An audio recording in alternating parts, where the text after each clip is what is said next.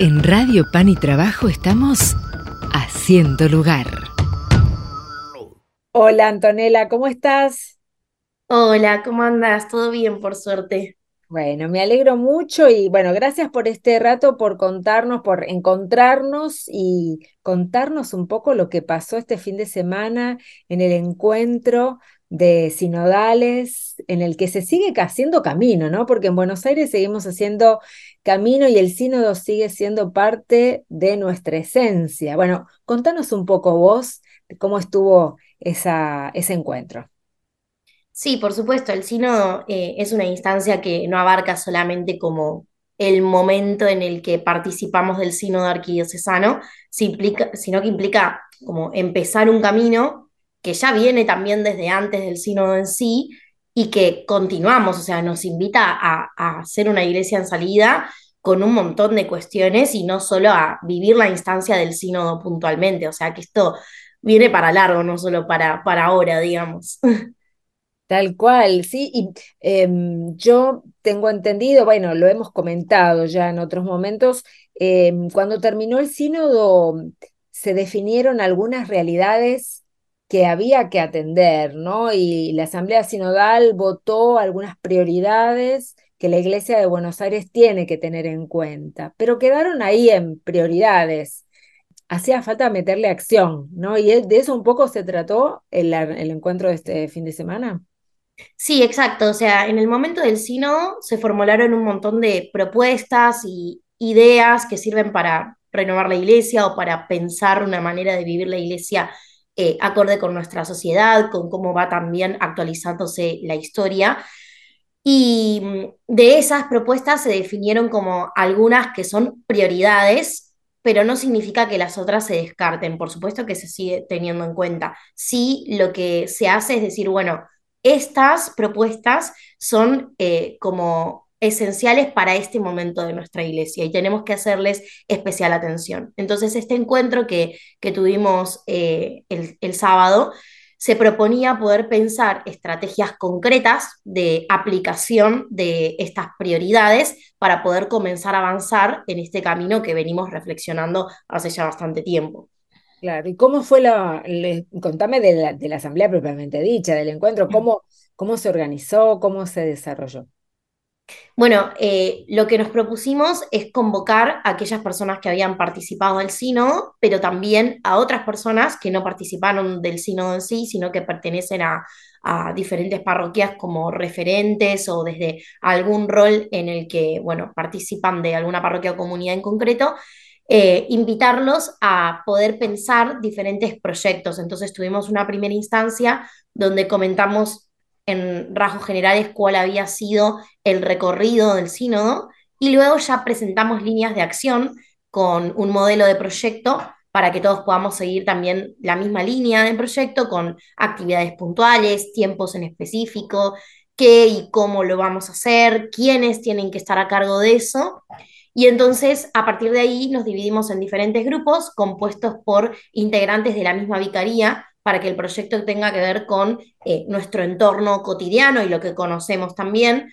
Em, entonces, en grupos de más o menos siete, ocho personas, eh, conversaban sobre estas prioridades, de las cuales nosotros les dimos una lista con títulos sugeridos que pueden ser como fundamentales en el pensamiento actual de la Iglesia y a partir de esos títulos, como para también que el debate sea bien concreto y no extendernos en el diálogo, sino más bien focalizarnos en el proyecto en sí, eh, cada grupo elaboraba un proyecto concreto de acción para poder eh, presentar y bueno, obvio que no se lleva a cabo ya y hay un montón de cosas para profundizar sobre esos proyectos, pero para que aunque sea esté la estructura y a partir de ahí empezará a avanzar.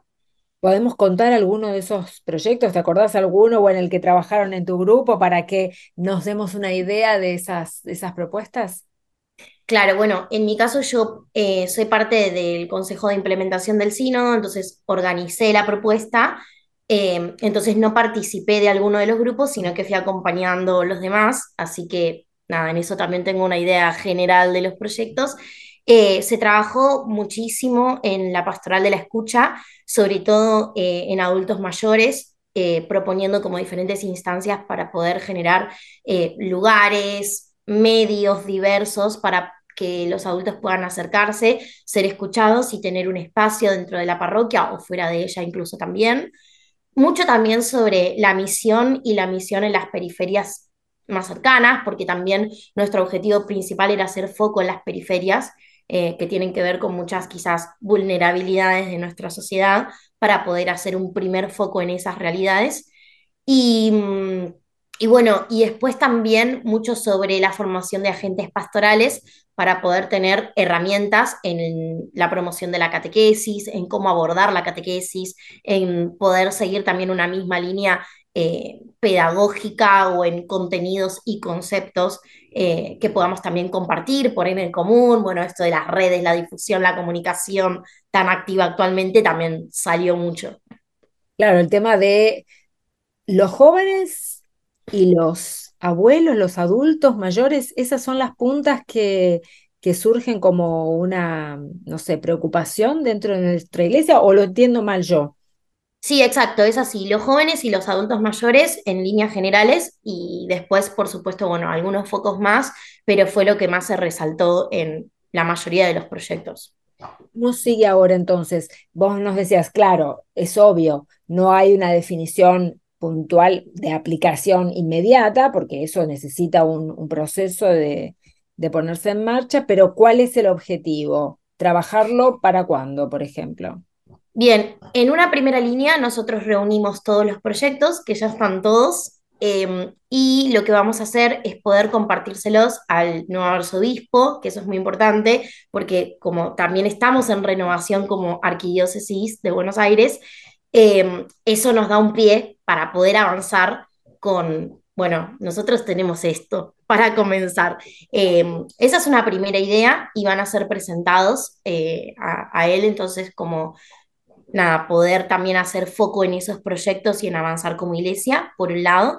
Y por el otro lado, como también trabajaron por vicarías y además también estos proyectos van a ser compartidos, la idea es que todos los que participaron de esta asamblea puedan eh, llevarse estos proyectos para poder dialogarlos en las parroquias y más allá de aplicarlos en un ámbito más grande, como puede ser vicarías, decanatos o poder implementarlo de manera arquidiocesana, también empezar quizás con pequeños gestos y acciones en nuestras realidades concretas que son nuestras parroquias o comunidades. Entonces ya llevarnos estos proyectos como una iniciativa para empezar a actuar.